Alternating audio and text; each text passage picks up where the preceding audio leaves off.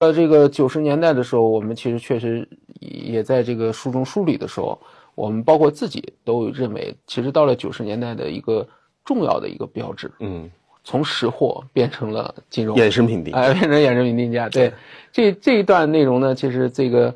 呃十年前的时候，当时我写大宗商品十年的时候，我就说，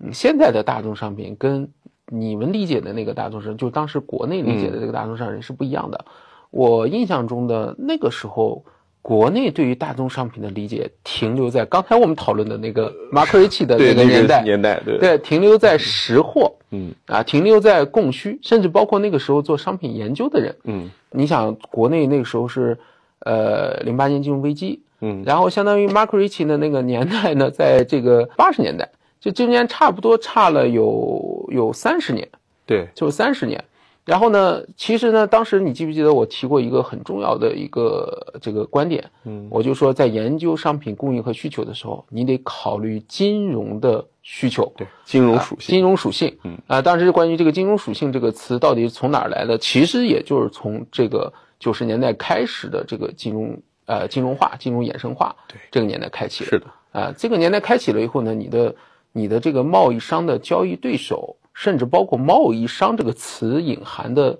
代表，已经变了，已经完全变了啊，这就不再是这个斐波罗，不再是马克里奇那个概念了。对呃，但是呢，呃，当时国内呢，因为大宗商品的衍生化进展的比较慢，嗯也就这十年进展的稍微快了一是点的啊。这个各种期货呀、期权呀、衍生产品开始多了。是的，啊但是呢国内在是近十年，对，但是在这之前呢，其实国内能能参与这个商品期货的人其实很少，嗯投机的人多一点。对，投资产业链上参与就的所谓的期限结合这种打法或者这种思路，过去没有。对，都很少，对很少所以说呢，我就说，哎呦，这中间真的是这个相差差差20了20差30差了年二了三十年 呢，对。但是呢，这个这本书里，我觉得正好也就把那一段历史讲了，也九也十年代他讲的还挺多的，对讲的很清楚，很清很楚，清我楚觉得还挺好。嗯，你像这个九十年代这个它的大的背景，当时我在日记中间就写过，嗯，啊，这本书里他没苏联解体，对这本书里他一句话带过了，嗯，识货的年代呢是苏联解体，然后呢包括这个金融危机啊、包括这个拉美危机，嗯啊、对这些爆发，因为这几个一地系列儿其实你有没有发现全是大宗商品的主要供应 地嘛？对。主要的供应地，然后呢，还有需求方，当时的亚洲金融危机嗯对啊，然后呢，这些爆发，这些东西呢，就造成了这个这个市场的对于传统贸易的这种冲击，其实很大的。非常多，嗯，但是我觉得更重要的这个书里呢，他就讲了一句话带过了。嗯但是我我在日记的开篇呢，我的日记开篇里边提了很长一段，嗯就是我当时认为呢，一个很重要的信号是，呃，这个美国金融监管的放松啊，啊、美国金融监管的放松，那个就是从这个叫什么，可以允许混业经营，对对吧？对，允许投行去涉足大宗商品呃你业务。这么说，是的，对，你要九没十年代这些大众华尔街才开始做大众商品，没错，没错。你要没有这个东西的这个法规的这个放开，嗯那投行呃也或者说银行业，它不介入到这个大宗商品领域中间去。嗯，我们说单靠这个 Mark Ricci 那个年代，它也有一定的金融化手段，对比如说这个，呃，我八们八年的这个吕碧昌，对对，然后还有我这们个玩那个现在玩的比较多的 LC，实际上也是也是啊，对，LC 是 Mark Rich 和法巴，粑粑这个这 开创的个开创的嘛，信用证对， 用信用对证嗯没错的，没错。信用证融资，就银行本来我是一个融资性的通道嘛，嗯对所以说我在你贸易贸易环节中间，我其实是可以给予一定的这个贸易支持的。嗯，所以实际上 Mark Ricci 那个年代呢，其实有了一定的金融手段了，是的但是那个金融手段还停留在最原始的贸易环贸易节融资对啊，贸易环节资金的这个支持，其实。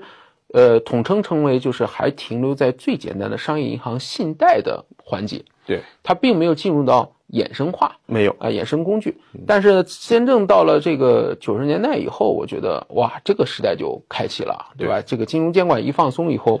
这帮投行除了在传统的信贷上介入到借足到这个大宗商品贸易以外，更重要的是它的衍生工具的设计就开始了，对，就是期货呀、期权呀、期货期权啊开始，各种时代就开始出来了。而且随着这嗯个呃，我们说金融持仓的比例越来越高，甚至包括我们说这个我们说这个大众商品的定价的模式发生转变，都开始逐渐的朝这个金融化，逐渐的衍生品定价，对，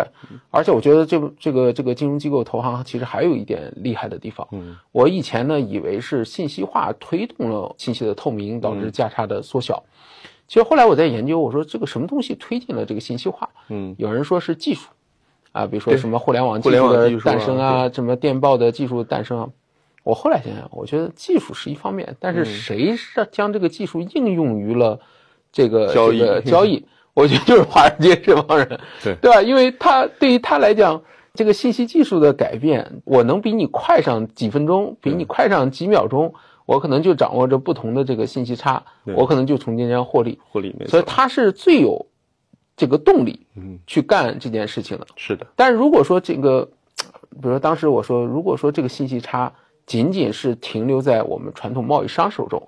那其实华尔街是没有这个动力的，因为它不涉足实货业务，对，对吧？那没那错他知道这个信息差，我也挣不了钱呀、挣不了钱，对啊，我不能说知道这个信息差，我真的把这个铜铝从这边某个地方搬到运过来这这边，这个不行对的。但是呢，哎，如果说有了金融衍生工衍生具品啊，我只需要这个键盘鼠标上 click 一下，敲一敲，那我这个利润就信息进来了利润就进来了，那我这个信息差就就有利了。这就是巨大的一个，对，所以说那个时代，我觉得就是这几个因素，咵，正好在那个地方一发酵，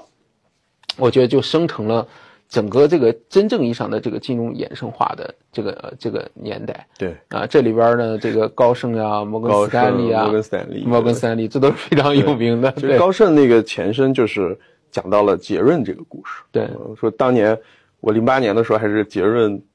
中国的这个首代，嗯，当时到中国来。其实杰润是一个传统的贸易商，被高盛收购，嗯但实际上他把原来的这些模式什么都摒弃了。嗯他当时就是通过杰润涉足到了大众商品，他发现，哎，在这里面做衍生品，我其实可以获取巨大的利润。嗯啊所以他把债券金融的这些手段应用到了大众商品。嗯所以当时他们就请了两个 Steven，嗯，从加急请过来，嗯嗯然后就开始做衍生品。嗯，另外一个就是另外一边代表人物就是 Andy 霍尔啊，对吧安迪浩，对啊就他们就开始就。用这个叫做华尔街炼油商， 就是对他们其实手里没有油田，没有油没量有炼油对对对，但是他们掌掌握了这个衍生品的这个定价权。对。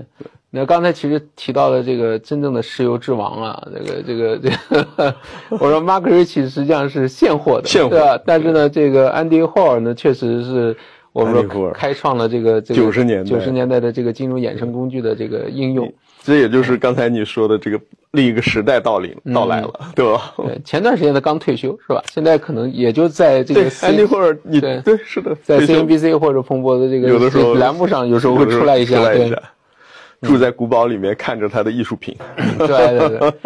他当年最经典的案例，应该就是当时这个科威特的信息，对就是当时欧佩克里边在打这个价格他价格战，就是他的政治敏锐度嗯，啊，结合了他对现货市场的了解，最后使用了多种的金融工具。对，最重要的其实就在后边这个使用多种金融工具上，是因为这个案例正好是隔了二十二零，嗯，咱们是二零二零年嘛，啊，你说对于啊，隔了对隔了三十年，九十年90九年零90年年对零隔了年30科威特年战争嘛，对，正好是三十年，对，一九九零二零二二零二零对啊，正因好为三十年，而且还发生了几乎是同样的故事，几乎同样，几乎同样只啊是原因不同。啊对当原因不时同是安对迪嗯霍尔通过他对阿拉伯世界政治的敏感度，嗯嗯听萨达姆的演讲，意识到萨达姆可能要采取行动了，嗯嗯。在这个时候采取的行动。对二零二零年是疫情，对的，对的，对 的。但是都造成的是当时的判断就是油价要跌，对大啊跌，嗯大跌。然后呢，这个，呃，他他其实就行，他干了一件事情，就是嗯我们叫后来叫仓储套利对，就是啊 super contango， z i b e r c o n t a n g o 呃对对对，这个实际上这个这个很关键吧。对呃，因为在二零二零年的时候，我们很因为这一代人肯定是有印象的。你去讲这个，啊刚刚发生 的嘛，对你去讲这个安迪霍尔这这段故事呢，我估计这个很多人不一定能看得明白，对吧？但是呢，如果结如果结合这个呃刚刚发生的这个事件，我估计啊，很多人瞬间就能明过来。这个中 航的原油宝啊，对吧？负油价的，负油价、原油宝、Super 嗯 Contango，然后呢，到这个哦，大家开始明白哦，为什么会有负油价啊？也是嗯把这个仓储成本呀都给你计入到里头了，这些东西都、都开始考虑进去了。啊。然后呢，其实这个故事三十年前就发生了，嗯发生了啊、就发生了。所以这本书里其实还是这个这个把这个案例其实还是着重的描述了一下，对讲的也很很很仔细，